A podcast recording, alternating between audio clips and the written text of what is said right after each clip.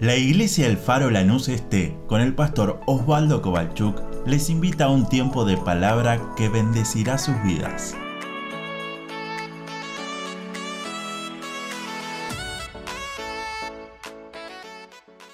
Abra su Biblia por favor conmigo, o abrí tu Biblia conmigo en esta mañana. Libro de los Salmos, el libro de las canciones. Hoy ya dije, Analía empezó con Salmo, digo, espero que no me lea el mío. Siguió Joel con Salmo, digo, espero que no me lea el mío. Así que ahí está, menos mal que hay 150, ¿no? Un poco para cada uno. Salmo 122, quizás usted lo dice, lo sé de memoria, lo aprendí en la escuela bíblica, me gané un bonobón por decir eso. Y si no lo hizo, es un buen salmo como el Salmo 46, como cada una de la palabra, estudiarla de memoria, repetirla, para que en momentos como quizás hoy está pasando en Ucrania, Rusia, de ambos lados, situaciones que uno no puede entender, gente que está siendo multada por predicar en las calles, gente que está siendo arrastrada, pastores que han tenido visiones hace tiempo atrás para poder juntar cosas, maravilloso lo que hace Dios.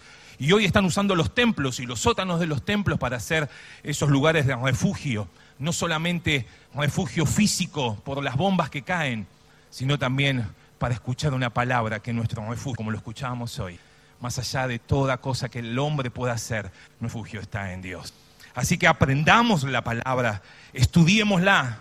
No importa que ya somos más grandes, no somos chicos, aprendamos la palabra de Dios, estos versículos de memoria y serán de bendición para cada uno de nosotros. Salmo 122, comenzamos. Salmo 122, leo primeramente el verso 1, después si tiene, puede tener la palabra abierta, seguiremos leyendo hasta el último versículo. Dice así, Salmo 122, verso 1, yo me alegré con los que me decían, a la casa de Jehová iremos. ¿Se anima a decir amén? Ahora ya es como que alguno tiene miedo de decir amén. ¿A dónde se dice amén? Cuando hay alguien que lee la palabra, no tenga dudas en decir amén a esa palabra, que así sea, es palabra de Dios. Yo me alegré con los que me decían, a la casa de Jehová iremos. Por eso que esta prédica se llama llegar a casa. Así que sé bienvenido, sé bienaventurado, sé feliz por estar en la casa de Dios. Este Salmo 122 es parte de, una, de un conjunto de salmos que empieza en el Salmo 120 y llega hasta el Salmo 134, donde seguramente en el título de su Biblia va a figurar como cántico gradual o cántico de ascensión o cántico de peregrinación. ¿Qué significa eso? Desde el Salmo 120 hasta el Salmo 134, 15 capítulos estos salmos fueron agrupados o fueron puestos en, esta, en este conjunto uno atrás de otro, porque eran los cánticos, acuérdense que los salmos son canciones, eran las canciones que el pueblo de Israel cantaba cuando tenía que ir hasta algunos dicen, bueno, también lo usaban cuando en el templo tenían que ir subiendo escalón a escalón, grada tras grada. En cada uno lo repetían, lo cantaban. Hay diferentes versiones de dónde se usaba. Pero el pueblo de Israel lo cantaba en cada oportunidad que tenía de poder ir, trasladarse, peregrinar hasta la ciudad de Jerusalén. Y déjenme hoy tratar en los minutos que tengo en poder entender por qué cantaban estas canciones y cuál era el motivo que un peregrino de Israel tenía ese motivo para poder cumplir de viajar o de peregrinar hasta Jerusalén.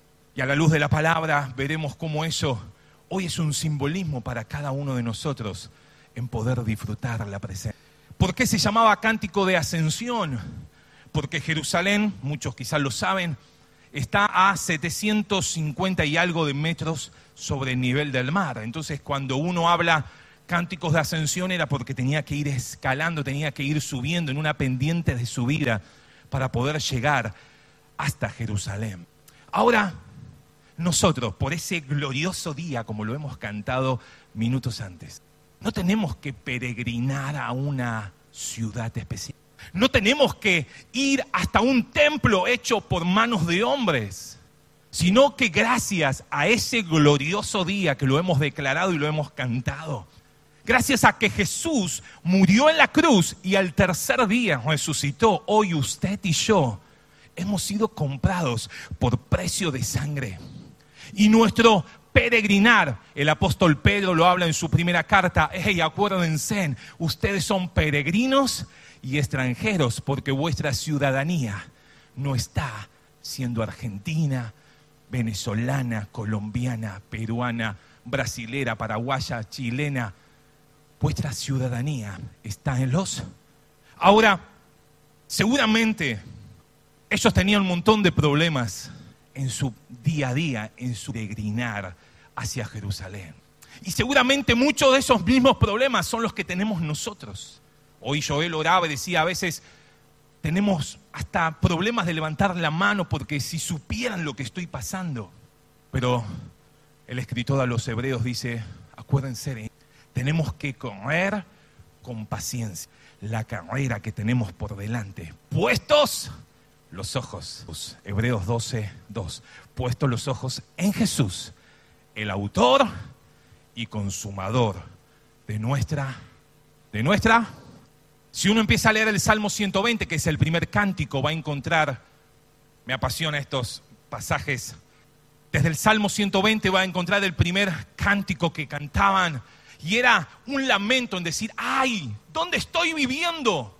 En medio de mi gente, ellos lo llaman la ciudad de Mesec, vemos en medio de las tiendas de Cedar, lugares donde la lengua de ese lugar, cualquier parecido a la realidad, la lengua es engañosa, es mentirosa, odian la paz. Ay de mí que vivo en estos lugares. Pero el peregrino decía, ay de mí que vivo en estos lugares, pero yo empiezo a caminar hacia Jerusalén. Hoy me toca ir hasta esa ciudad especial. Y el peregrino decía, se lo leo quizás en otra versión en NTV decía, no quiero estar ahí, no hay de mí que tengo que habitar en medio de toda esta gente. ¿Cuánto estoy sufriendo? Me duele habitar en medio de ellos, pero camino. Salmo 121, quizá lo sabe de memoria, en su diario caminar, él decía, alzaré mis ojos a los montes, ¿de dónde va a venir mi ayuda? ¿De dónde va a venir mi sustento? ¿Dónde va a estar el que me va a decir no dará tu pie al resbaladero? No se dormirá el que te guarda, no se adormecerá ni dormirá el que guarda a Israel.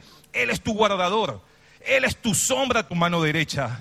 El sol no te fatigará de día, ni la luna de noche. Jehová te guardará de todo mal. Él guarda tu salida y tu entrada desde ahora y para siempre. Él decía, alzaré mis ojos a los montes, pero ¿de dónde va a venir mi ayuda? Por eso que cuando llega al capítulo 122, para nosotros el tercer cántico gradual, él dice, me alegro, me pone feliz, me pongo contento en saber de que somos muchos que vamos a la casa de nuestro Dios. No somos los únicos, no somos quizás el único grupo de pueblo que va a ir al cielo, no. En todo lugar, en todo el mundo hay un grupo hay hombres y mujeres comprados a precio de sangre, lavados de todos sus pecados que dicen, me alegro por también ser parte del pueblo de Dios y de poder no solamente caminar cada día, sino con la esperanza de ir no a una Jerusalén física, sino a una Jerusalén celestial que el Señor está preparando para acá. Por eso, querido hermano, hermana, no te canses de caminar con Dios cada día. Yo me alegré con los que me decían, a la casa de Jehová iremos. Cuando iban los peregrinos hasta Jerusalén? Mínimo tres veces al año. En la fiesta de la Pascua, ellos recordaban cómo Dios lo había libertado por mano, con mano fuerte de todo el imperio egipcio. Dios había pasado por alto la casa de donde estaban los, los linteles de la puerta pintados con sangre. Ellos celebraban esa fiesta e iban hasta Jerusalén a celebrar. La fiesta de Pentecostés no es la, eh, la, fiesta de Pentecostés como la conocemos nosotros del Nuevo Testamento, sino que es la del Antiguo Testamento, una fiesta agrícola, una fiesta que daban gracias a Dios por las cosechas que el pueblo disfrutaba. Y la tercera fiesta importante que ellos tenían era la fiesta de los tabernáculos.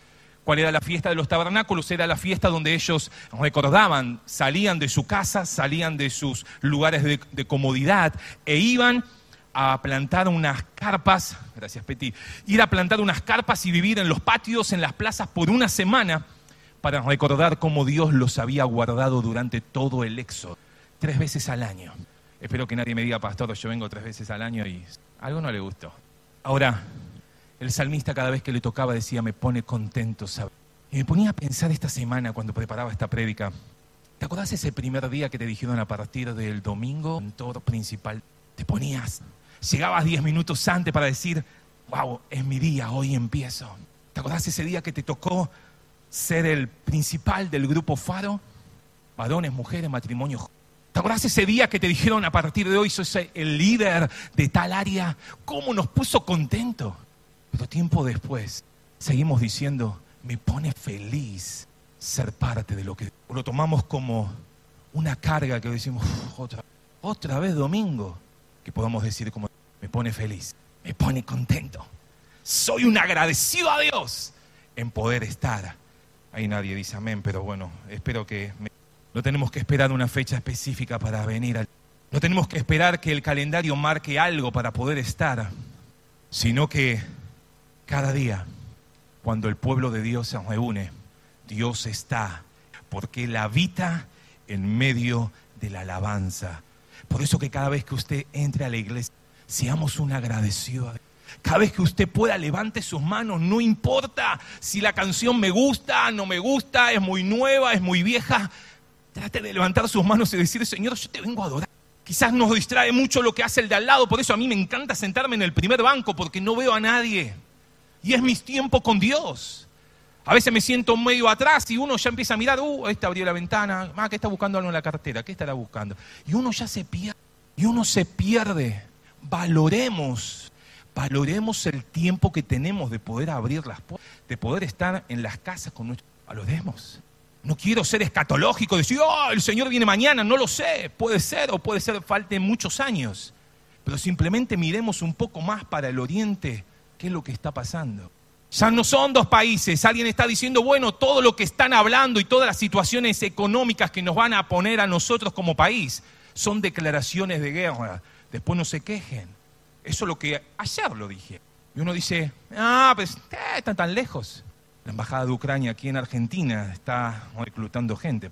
Yo no sé si esto es lo último o no, pero que todo está marcando que cada vez falta. Que Gog y Magog tienen que pasar muchas para que eso pase todavía. Lo que sí la Biblia dice, cuando empiecen a escuchar todas esas, entiendan que el tiempo está. No te quiero asustar, pero tenemos las herramientas para que si mañana no podemos abrir nunca más un templo, tendremos las herramientas para defender. Por eso le digo, estudiate versículos, porque no siempre tendrás una Biblia en tus manos. No siempre podrás tener una aplicación en tu celular para leerla. Por eso aprendamos, devoremos la palabra, el maná del cielo, que es la palabra de Dios, nuestro alimento. Encontremos el dulce sabor de la palabra cuando la estudiamos. Por eso, disfruta levantar tus manos al cielo. Disfruta unirte con otros a orar, a interceder por otros, como nos decía hoy también Joel. ¿Cuántos oraron por nosotros para que? ¿Cuántos han dado lágrimas orando por madrugadas por nosotros? Y hoy podemos decir, oh, gracias a Dios que estoy en una iglesia.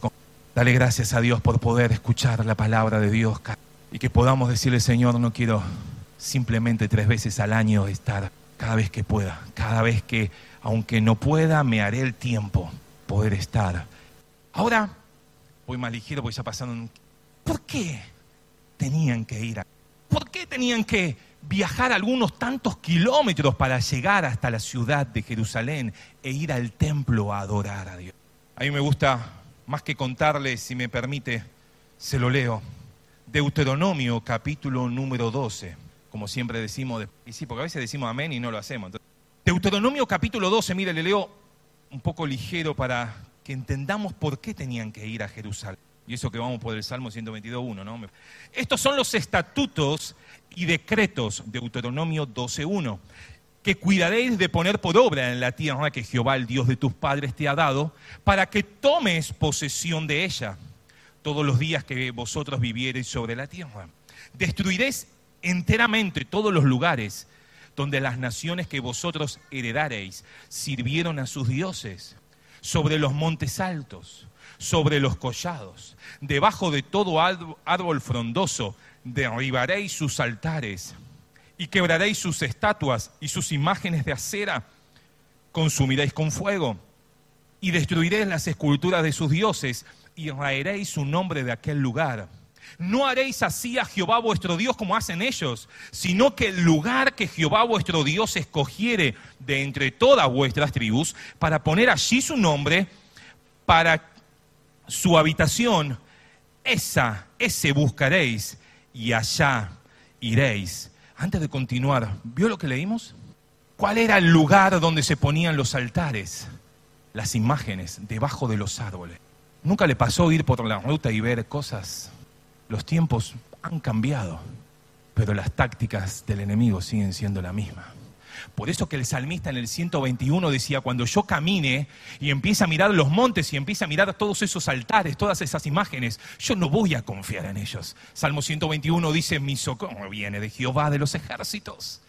Por eso, iglesia, cuando usted cada día se encomienda al Señor en un viaje, necesitamos cada vez que podamos salir, es decirles, queremos orar para que Dios guarde nuestra entrada y nuestra salida en medio de esos altares, en medio de esos pactos que hay en esas imágenes, que el Señor pueda ser nuestro guardador en cada momento.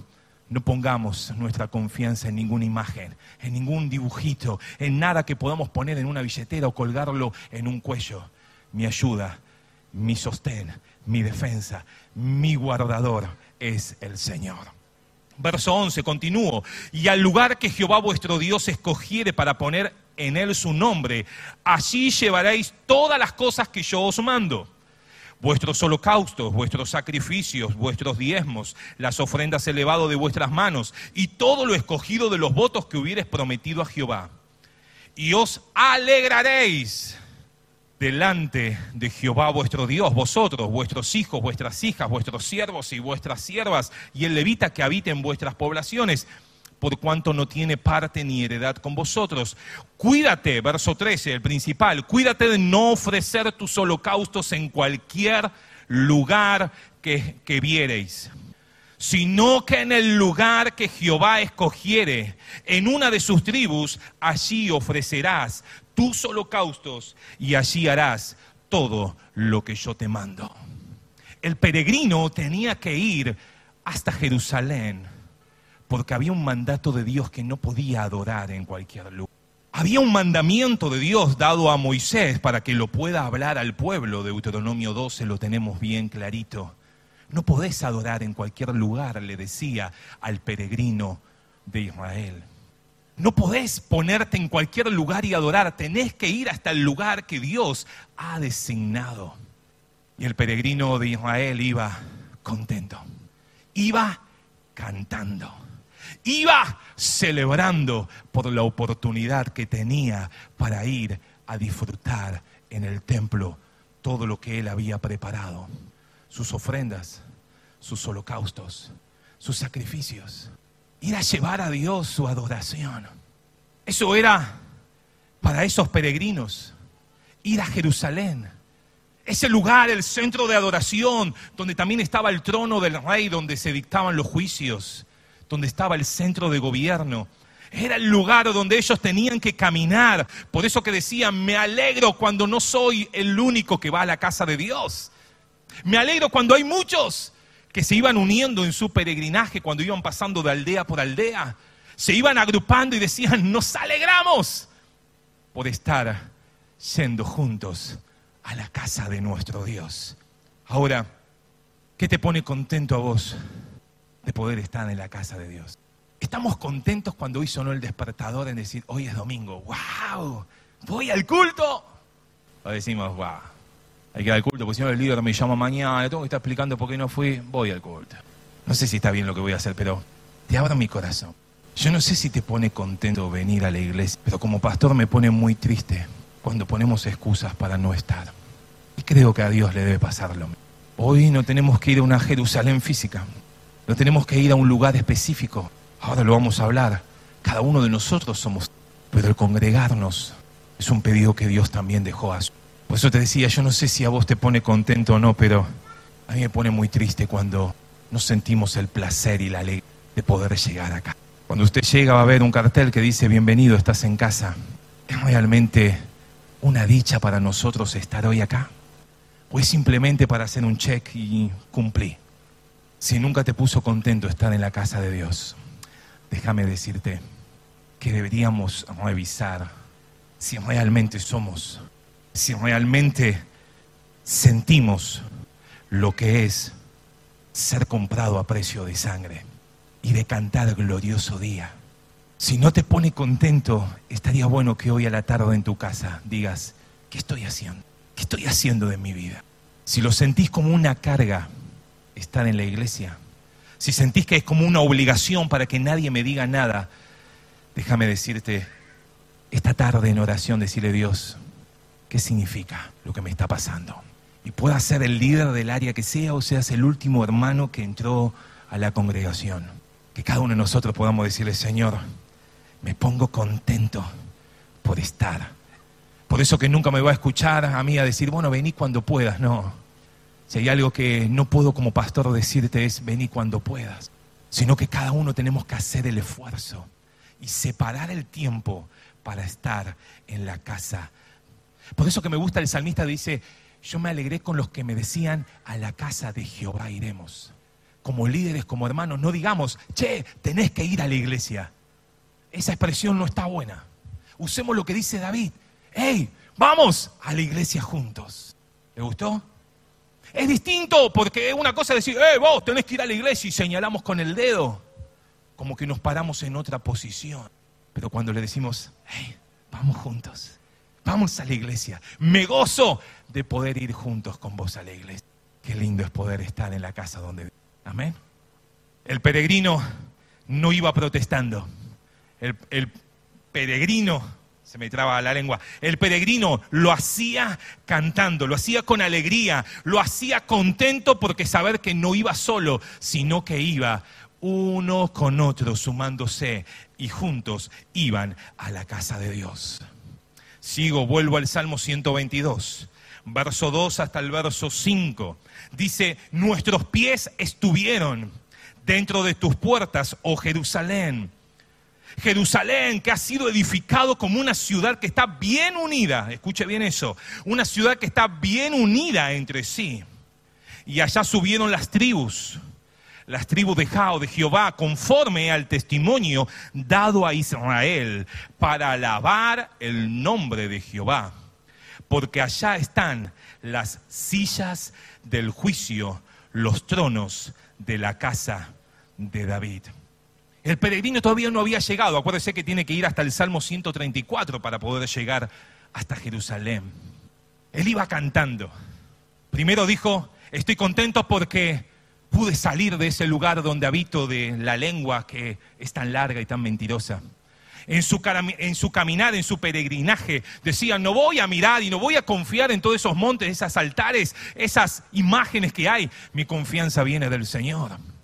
El tercero está diciendo, me alegro porque somos muchos los que estamos yendo a la casa de Jehová. Pero él empieza a decir, Voy a esa ciudad porque es una ciudad, Jerusalén, una ciudad bien unida, bien construida. Mire lo que dice la versión NTV. Es una ciudad bien construida y sus murallas son bien compactas, que son impenetrables. Verso 4 en la NTV dice, todos vienen a dar gracias al nombre del Señor. Yo me imaginé cuando escribía esto que alguien del interior del interior, no de una ciudad capital de nuestro país, llega a la hermosa ciudad de Chingolo. No, bueno, vamos a poner Puerto Madero para que quede un poco más. Alguien que nunca estuvo o que le contaron, vos no sabés lo que es la capital. Y llega por primera vez a la ciudad donde ve edificios, a esa ciudad donde ve y dice, wow, qué ciudad tan linda tiene nuestro país. Hasta que escucha la motito, ¿no? Pobre motoqueras. Empieza a ver las luces a la noche, dice, wow, en mi ciudad ese cartel tiene más luces que toda mi ciudad. Usted anda por la 9 de julio y esos carteles lo iluminan como es de día. La ciudad que no duerme, se dice la ciudad de Buenos Aires, por la gran actividad. Bueno, ahora con todo este tema pandemia es distinto, pero La ciudad que no duerme porque durante toda la noche hay actividad. Yo me imagino al peregrino yendo a Jerusalén como ese que viene del interior del interior diciendo oh, voy a ir a Puerto Madero a caminar por esas ciudades, ver esos edificios, ver esos, esas luces que ilumina, wow, yo quiero estar ahí. Salvando las distancias, obviamente, simplemente para poner un ejemplo. Ellos tenían un testimonio, ellos tenían un mandamiento, deben ir, lo hemos leído, para alabar el nombre de Jehová. Ahora, voy un poco más ligero. Un pasaje muy conocido, Juan capítulo 4, lo sabe, la mujer samaritana. Todos los que tenemos chicos que van a la escuela, si usted quiere saber algo que pasa en la escuela, vaya 10 minutos antes de la hora de la entrada. ¿Sí? ¿O no? Me pasa a mí. ¿Viste quién vino? ¿Viste quién volvió? ¿Viste aquella maestra? Mm, me parece con el director. Se entera de todo. Usted está en la puerta esperando que abran la puerta de la escuela. No le pasa a nadie eso. Soy el único en mi escuela. Ah, sí, bueno. Se entera de todo. Bueno, salvando las distancias, ir al pozo de Jacob en el horario donde iban todas, es algo similar. Esta mujer, la samaritana, dijo, yo no voy a ir en ese horario. Claro, estaba flojita de papeles, como decimos, porque no había llevado quizás una vida tan ordenada y, y seguramente era el comentario del pueblo. Por eso que ella fue a un horario donde no había nadie. Es como cuando usted lleva a su hijo, si entra a las 8, si lo lleva a 8 menos 10, se entera de todo, porque están todos los padres juntos, parece que como que tenemos que estar todos en la misma encimados, y se entera de todos los, comentarios. Es para orar, pastor, para... No, ¿no? Llévelo ocho y media, llega, estaciona, lo baja y se va. Claro, el pibe está llegando tarde, obviamente, pero no ve a nadie, no se entera de nada y es feliz. La mujer fue a sacar agua en un horario donde no había nadie. Era llegar a ocho y media a la escuela, salvando las distancias. Pero se encuentra con Jesús y le dice, trae tu marido que vamos a charlar un poco. No, no tengo marido. Claro, es verdad. Cinco maridos has tenido y el que está ahora no tenés papeles. Y si hay algo que yo nunca le preguntaría cuando me encuentre con alguien así que me dice todo, es lo que le preguntó la mujer. ¿Se acuerdan lo que le preguntó la mujer? ¿A dónde tengo que ir a adorar? Porque nosotros, los samaritanos, decimos que este monte, pero ustedes, los judíos, dicen que tenemos que ir a Jerusalén, lo que estamos leyendo. Yo no le preguntaría eso a Jesús. Yo le preguntaría, no sé, Señor, estoy orando por esta necesidad, ¿cuándo termina? Yo le preguntaría, Señor, este sueño lo quiero cumplir, ¿cuándo me sale? Yo le preguntaría eso, no sé usted. Pero la samaritana le dijo algo que me impactó. ¿Dónde tengo que ir a adorar? ¿Dónde tengo que ir a cantar a Dios? ¿Dónde tengo que ir a darle todo a Dios? ¿A dónde? ¿En el monte, como decimos nosotros? ¿O a Jerusalén, como dicen ustedes? Usted lo sabe de memoria, se lo leo Juan capítulo 4, verso 23. Mas la hora viene, mujer, y ahora es, cuando los verdaderos adoradores adorarán al Padre en espíritu y en verdad. Porque también el Padre, tales adoradores, busca que le adoren. Dios es espíritu. Y lo que le adoran en espíritu y en verdad es necesario que le adoren. Le dijo, mujer, sé que ha de venir el Mesías llamado el Cristo. Cuando Él venga, declarará todas las cosas. Jesús le dijo, yo soy el que habla contigo. Verso 21, mujer, créeme que la hora viene cuando ni en este monte ni en Jerusalén adoraréis al Padre. Vosotros adoráis lo que no sabéis, nosotros adoramos lo que sabemos, porque la salvación viene de los judíos. Jesús y la mujer frente al pozo, y llevando un poco a lo que significa para nosotros como iglesia, lo que el Salmo 122 y todo lo que nosotros tenemos como el Antiguo Testamento. El apóstol Pablo lo habla muy bien, le dice, es como una sombra de lo que iba. Los holocaustos, las fiestas, los sacrificios, el altar, el tabernáculo y después el templo. Era simplemente una sombra de todo lo que estaba viniendo. Pero hoy nosotros, querida iglesia, no tenemos que adorar una sombra, porque al Jesús al que venció en la muerte, está con nosotros. En Él se cumplió todo lo que Dios había prometido. Si no mire Génesis 3, ya empieza a hablar de Jesús. Habrá de tu simiente alguien que te va a aplastar la cabeza. Y el tiempo pasó y quizás las personas se olvidaron. Pero Dios que siempre llega a tiempo y nunca llega tarde, Él cumple su promesa porque Él es un Dios de pactos. Y lo que Él dijo, Él lo hace. Los peregrinos estaban contentos en caminar a una ciudad como tan importante. Ellos la veían una ciudad bien construida. Una ciudad donde el mandamiento dice que hay que ir ahí a adorar. No puedo adorar en ningún otro lugar. Pero ¿sabe qué? Hoy Jesús nos sigue diciendo lo mismo que le dijo a la mujer.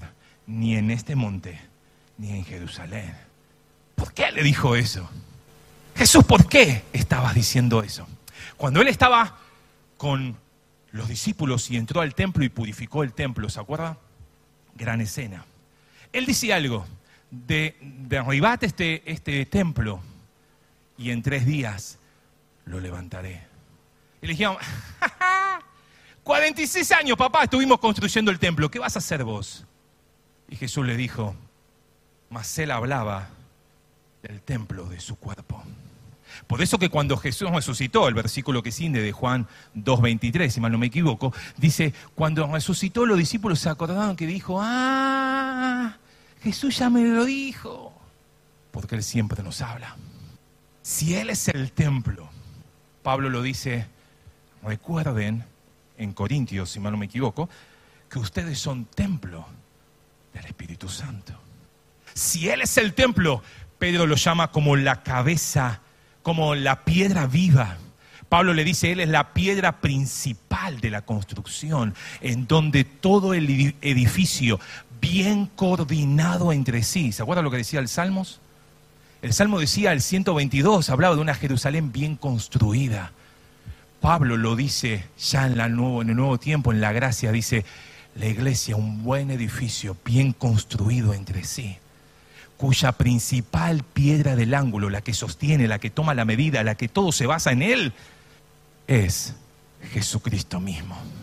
Pedro dice, por tanto ustedes como piedras vivas, ya no necesitamos poner un, un lindo ladrillo a la vista, porque Dios en estas cuatro paredes ya no es simplemente oh, la gran casa de Dios. Es un lugar que ha sido dedicado para ser una iglesia. Pero usted y yo somos el templo de Dios. Ah, bueno, entonces no vengo más. No, Pedro dice, recuerden que ustedes son piedras vivas, que juntos, uno con otro, empiezan a edificar sobre la base de los profetas, de los apóstoles, sobre todo lo que Dios había dicho, nosotros como piedras vivas empezamos a edificar la casa donde Dios habita. Vos como persona, cada uno de nosotros en forma individual, es el templo donde Dios habita. Por eso que decía el Salmo 122 y todo el Antiguo Testamento es una sombra de lo que iba a ser. Por eso que a veces uno dice, bueno, volvamos todas las cosas que antes se practicaban. ¿Cómo voy a volver a algo que es una sombra? Yo debo estar puestos los ojos en Jesús, el que cumplió, el que murió, pero también resucitó para darme vida.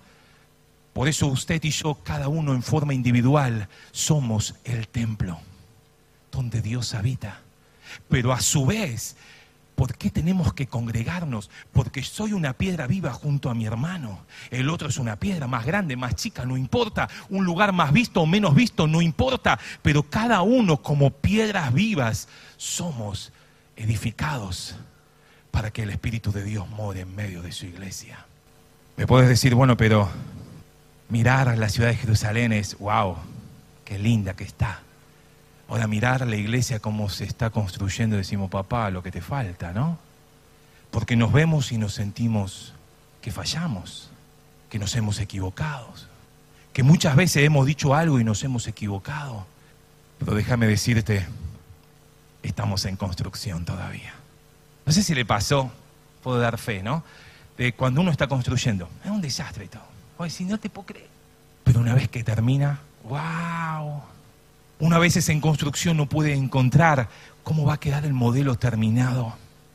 Pero cuando uno termina, modelito terminado, es cuando va el chapista, ¿vio? Uno dice, oh, ese es mi auto, sí, es tu auto.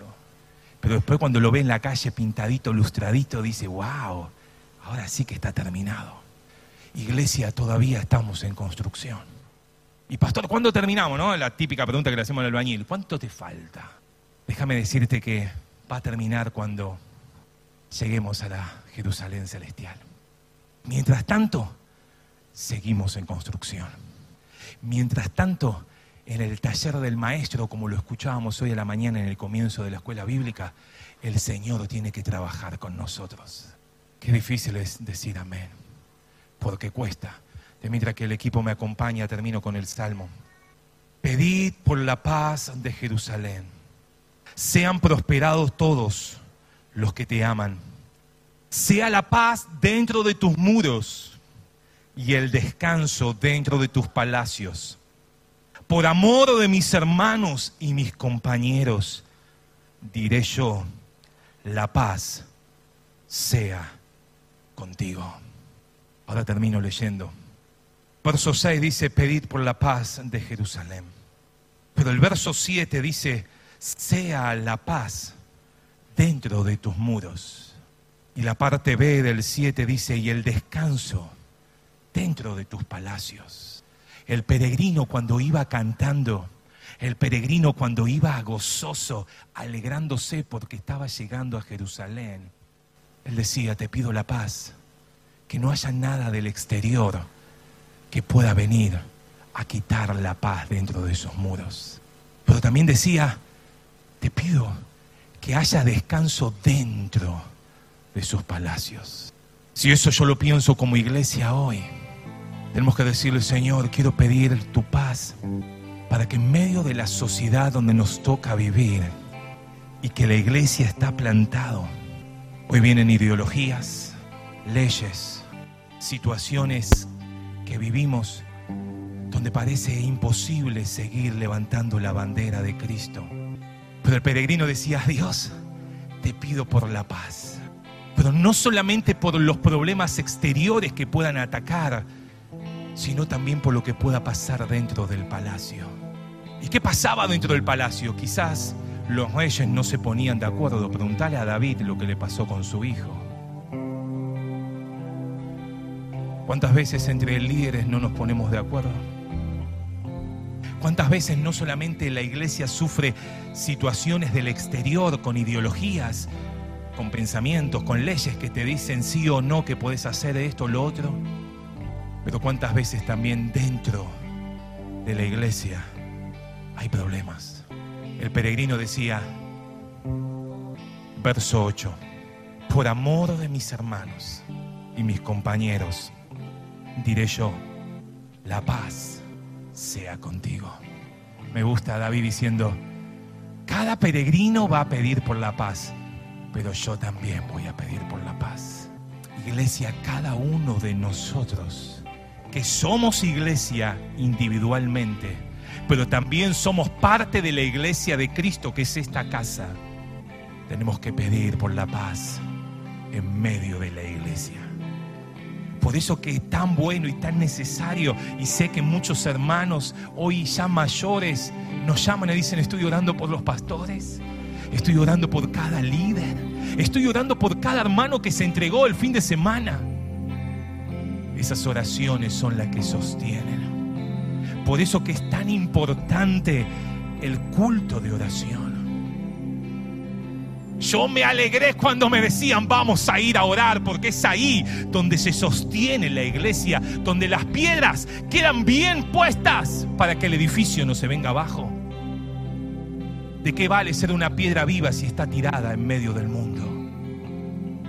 ¿Qué vale ser una piedra viva y no estar ocupando el lugar donde Dios nos ha puesto? Por eso sentite bienaventurado, sentite dichoso, sentite alegre, porque vos y yo somos parte de la iglesia de Cristo. Porque vos y yo, el Señor por su gracia y su misericordia, nos ha permitido ser parte de su cuerpo, donde Él es la cabeza, pero usted y yo como iglesia somos el cuerpo.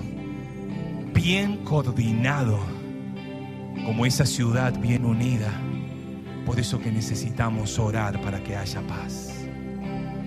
Y termino, verso 9.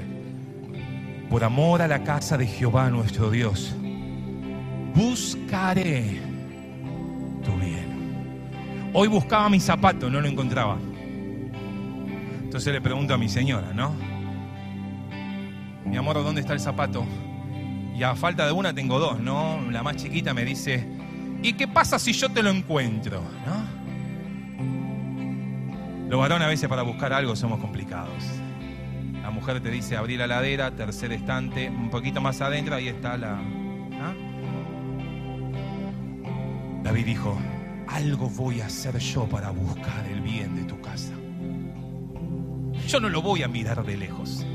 Por amor a mis hermanos, por el bien de tu casa, yo me voy a involucrar a ser parte, a que el bien esté en medio de tu iglesia. No se lo voy a explicar con otras palabras. La Biblia lo dice tan fácil. Sentite dichoso de ser parte del cuerpo de Cristo. Sentite dichoso de ser parte de lo que Dios está haciendo en medio de esta generación. Por esos líderes, ministros, obreros que están llevando a cargo algo, no digamos, hey, oren, hey, busquen de Dios, sino que podamos decir como decía David, yo también buscaré tu bien. Yo me meteré, yo me involucraré, porque para buscar hay que separar tiempo. Para buscar algo tiene que dejar lo que está haciendo y buscarlo. Iglesia, es tiempo de separar el tiempo para Dios. Eh, pastor, si vengo tres veces a la semana me voy al cielo. No, nunca dije eso. Venir a la iglesia no te hace ser salvo, pero porque sos salvo, venís a la iglesia. Si hay algún enamorado acá que me levante la mano, a ver. Che, papá, tenemos que hablar del amor, me parece. Vamos, eh, claro, no hay nadie enamorado. Por más que esté casado, puede estar enamorado, por favor. ¿Se acuerda cuando usted iba a ver a su novia? Yo no conozco ningún novio que dice, amo a mi mujer, amo a mi novia, pero no me interesa verla. No escuché a ninguno. Por eso que el Señor sigue diciendo, no dejen de congregarse como algunos tienen por costumbre. Versión palabra de Dios para todos, mire como lo dice. No faltes a las reuniones de la iglesia. Anímense en unos a otros. Más sabiendo que el día se acerca. Pero pastor, yo soy iglesia, así que Dios está conmigo en mi casa. Perfecto. Gloria a Dios. Eso también es ser iglesia. Pero somos parte del cuerpo de Cristo. Como piedra vivas. Bien unidos, coordinándonos bien entre sí. Le decimos, Señor, yo buscaré también el bien en tu casa. Ya no tenemos que caminar a una ciudad. No tenemos que ir a un templo hecho de manos. Cada uno de nosotros te llames como te llames, estés los años de la iglesia que estés, no importa, como piedra viva somos edificados, sabiendo de que Él es la piedra principal para que nada se caiga. Levanto un aleluya. Levanto un aleluya. Levanto, levanto un aleluya. Oh sí, levanto un aleluya. Aunque pase lo que pase, levanto